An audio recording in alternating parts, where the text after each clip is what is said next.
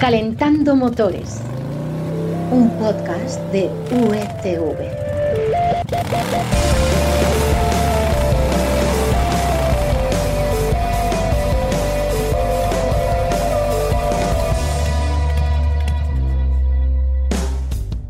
Bienvenidos un día más a Calentando Motores, el podcast en el que los que estamos aquí hacemos el esfuerzo de resumirte y explicarte muy muy clarito lo más interesante que ha sucedido esta semana en el panorama del motor.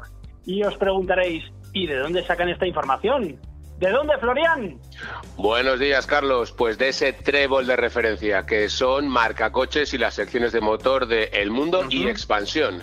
Las webs que hay que consultar para estar al día, claro que sí. Soy Carlos Espinosa y esta semana venimos, como siempre, cargados de temas muy calentitos.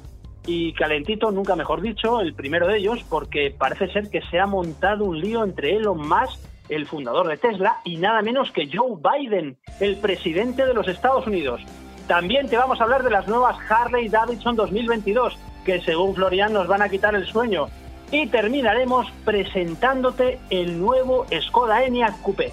Así que con estos temas a punto, pulsamos el botón de contacto, esperamos a que el semáforo se ponga en verde y arrancamos.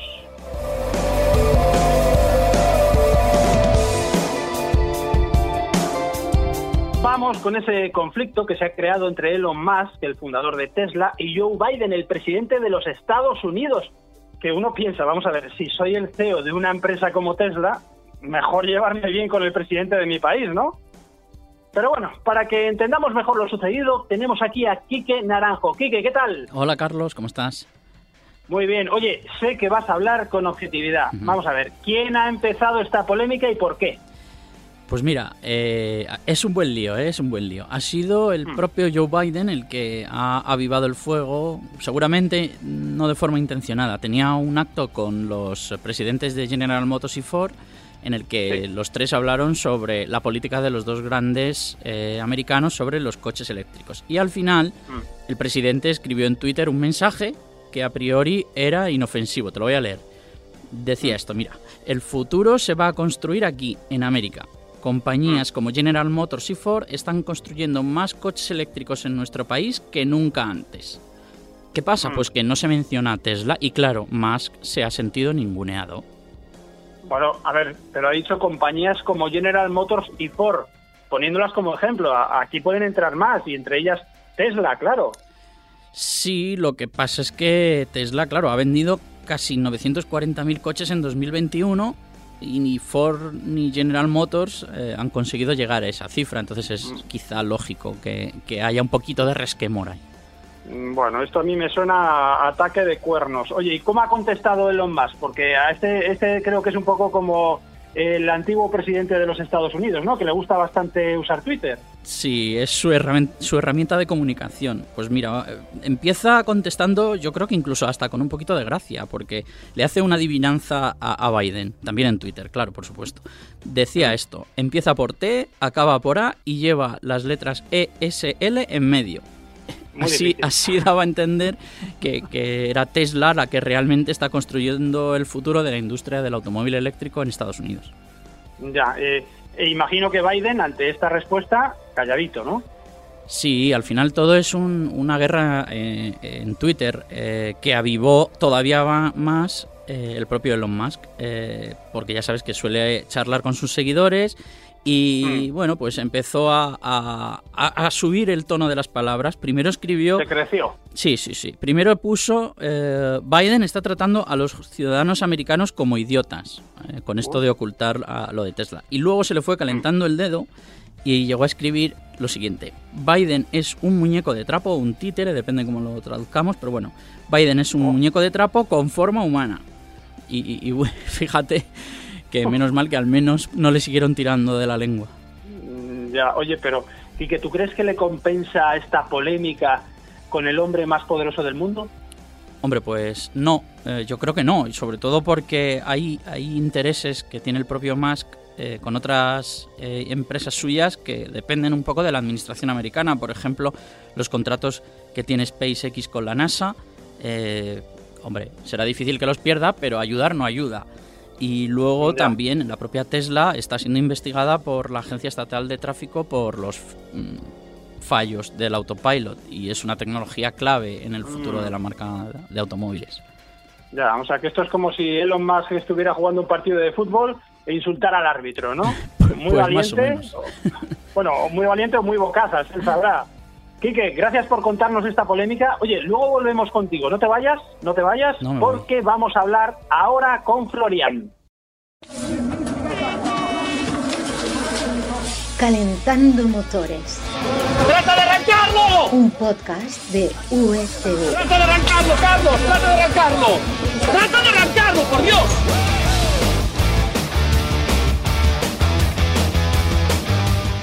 Florian, nuestro redactor motero, ¿todo bien? ¿Todo bien, Carlos? Oye, creo que esta temporada Harley Davidson llega con importantes novedades, ¿no? Pues sí, Carlos, así es. El cambio de dirección en la llamada Motor Company hace ahora un par de años ha supuesto también un cambio de rumbo para ellos. El nuevo presidente, Jochen Zeid, eh, que llegó mm, después de resucitar Puma, como recuerdas, quiere y tiene diseñado un plan estratégico muy ambicioso para la marca y que pasa por devolver al mercado eh, el- lo que creen ellos que es el deseo de tener una montura de la marca americana, que parece que en los últimos tiempos había, había bajado bastante. A ver, cuéntame, cuéntame más. Como recordarás, el año pasado alucinamos con la llegada de, por ejemplo, de la Panamérica, con la Ajá. que entraba en el mundo off-road de lleno. Y poco después el renacer del ADN de la Sposter, pero dentro de una moto completamente nueva y, y con- y rompedora. Lo recuerdo, pues sí. para este curso, y antes de que llegue, ya te lo anuncio aquí y ahora, otra nueva Sporter, quién sabe si más deportiva, Ah. Harley Davidson redobla su apuesta por el Touring, pero en esta ocasión añadiendo músculo, potencia y sobre todo deportividad a varios modelos emblemáticos, creando un peldaño de prestaciones en las familias de, de- de su amplio portfolio. Mm, Oye, por lo que he leído en expansión, hablas de las Street Glide ST y Road Glide ST. A ver, porque a mí con estos nombres un poco eh, me pierdo. ¿Qué, qué particularidad tienen estos dos modelos y en qué se diferencian entre sí? Bueno, estos dos modelos son los grandes, la- la- las denominadas baggers. Eh, estas motos que son las grandes ruteras de la marca y de que otras marcas también las tienen, pero bueno, eh, Harley Davidson eh, presume de ser eh, líderes en este en este segmento, pero que son para uno solo, son monoplaza. Ya. Eh, esto significa que no tienen con el, no cuentan con el gran baúl trasero ese tan llamativo y tan reconocible. y ambas ya. están marcadas estéticamente y funcionalmente por sendos legendarios carenados frontales. En el caso de la Street Glide, el famoso Batwing, eh, anclado en la horquilla, y el morro de tiburón de la Road Glide, que, que está ancha- anclado pero al chasis. Morro, morro de tiburones. Es que vaya denominaciones. Estos americanos. Pues sí, para este 2022 y bajo las siglas ST, con la que llegan ahora, se incorporan como punta de lanza de un concepto, digamos, Sport Touring. eh, que Harley quiere impulsar y para ello, además de recortar, por ejemplo, los guardabarros, poner unas maletas más pequeñas que, el- que- las largas que tienen las versiones estándar, en el caso de las Glide, tiene además un retoque heredado, hablo de la Road Glide, tiene un retoque heredado de la moto de competición que ha ganado la edición de, de este año del King of Baggers, estas que corren en, en- en la- en los circuitos, y que le añade además cubicaje y potencia. Bueno, pero ¿cuánta chicha? A ver, acláranos. Pues mira, ahora pasan a tener un corazón de dos cilindros en V, como siempre, pero de 1963 centímetros cúbicos, lo que son 117 pulgadas. Esto entrega más de 170 newton metro de par motor en las 3.750 revoluciones y una potencia que supera los 100 caballos, 103, 104. Sí. Oye, eh, tengo entendido que hay otros dos modelos que también son novedad, ¿verdad? Sí, y siguen esta misma línea, más deportivos aún si cabe. Se trata del modelo Lowrider S, que este año incorpora además el anterior motor, este que hemos hablado, de 117 pulgadas, con lo que hablamos de una auténtica locura de moto en el segmento cruiser. Y además llega junto con un modelo, una prima, que será más, es más impactante todavía, una versión ST también dentro de esta nomenclatura, que es básicamente la misma moto, pero con otros retoques. Mm, ¿qué, ¿Qué retoques? A ver. Pues mira, para sacarle más rendimiento a esos 105 caballos, ya que entrega un par de un par más todavía que las anteriores de las que hemos hablado, eh, esta nueva Lowrider ST ofrece además la versatilidad de unas maletas rígidas que no lleva su la versión S, un singular carenado que está inspirado en la Harley Davidson FXRT que tanto te gustan las siglas de los años 80. Yo, ya me pierdo, ¿eh? Y anclado directamente, sí, es muy parecido al de la Road Glide, pero incluso un poquito más retro.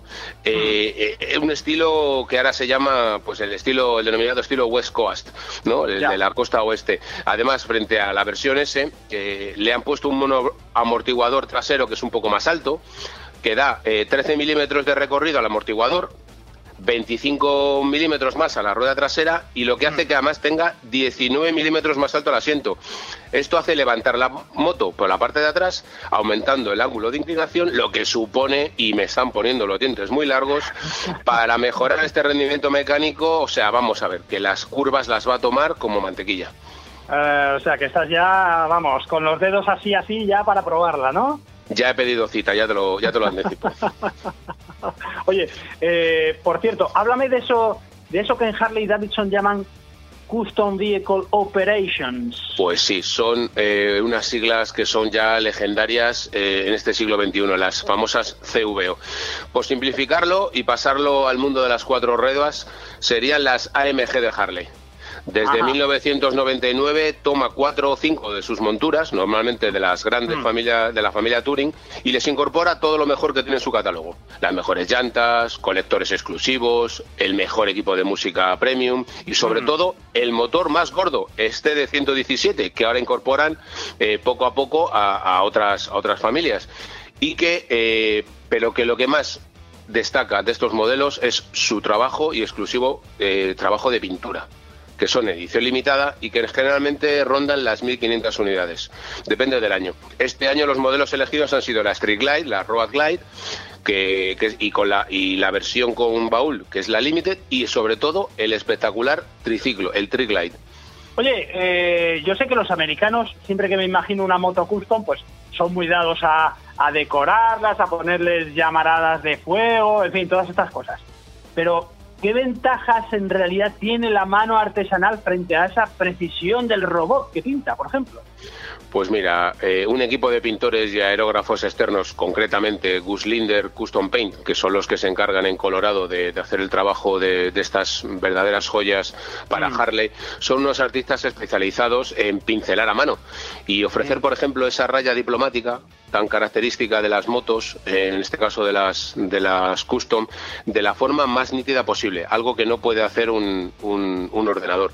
Esta técnica aplicada a mano permite además obtener, entre otras cosas, pues pues, por ejemplo, dos tonos mezclados, incluso tres mm. tonos, hacer sombras de caída con aerógrafo y todo dando, por ejemplo, esa sensación de profundidad que a veces esas llamas eh, las vemos en las motos y son tan, tan, tan características y esa profundidad incluso en los colores.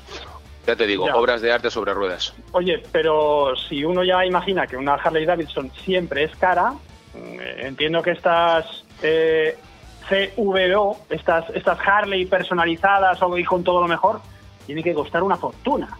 Ay, dinero, dinero. Siempre tú y el dinero. Bueno, vamos a ver. te, voy a hacer, te voy a hacer una, un pequeño resumen. Vamos a ver, de menos a más, para que vayas haciéndote con tu presupuesto. Las primeras, las la Lowrider S y la ST, parten de los 22 y los 23.500 respectivamente. Euros hablamos, por supuesto.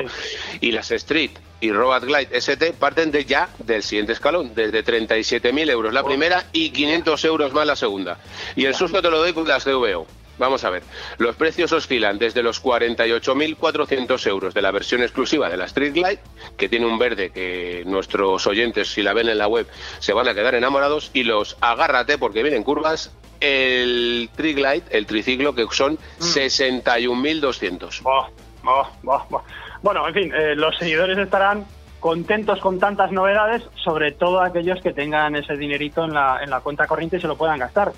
Oye, a ver cuándo te vemos con una de estas motos especiales, ¿eh? Por cierto, ¿has podido probar alguna o, no sé, o verla de cerca? Sí, sí, sí, varias, varias. Sobre todo eh, estoy enamorado de las, y mi mujer sobre todo también, de la Road Glide CVO en color naranja, que es una maravilla. Oye, que esté enamorada de la moto tu mujer es un paso importante, ¿eh? bueno, así, así debe de ser. Hasta pronto, Florian. Un abrazo. Hasta pronto.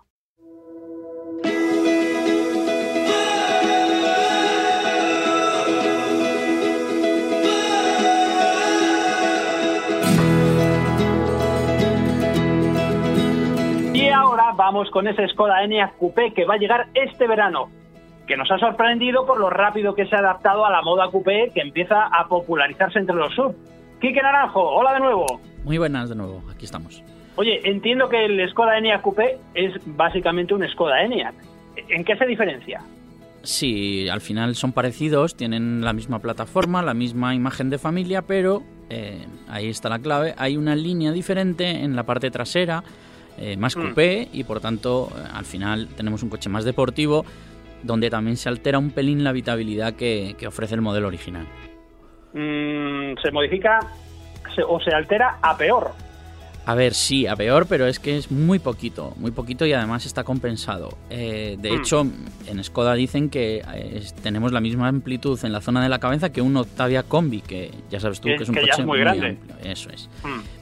Eh, ¿Cómo se consigue que no se note mucho la línea coupé? Pues eh, con una estrategia que ha seguido Skoda que ha sido la de incluir un techo de cristal en todas las versiones. Y este techo, Mm. este tipo de techo, eh, ocupa menos espacio que el de chapa con su guarnecido por dentro.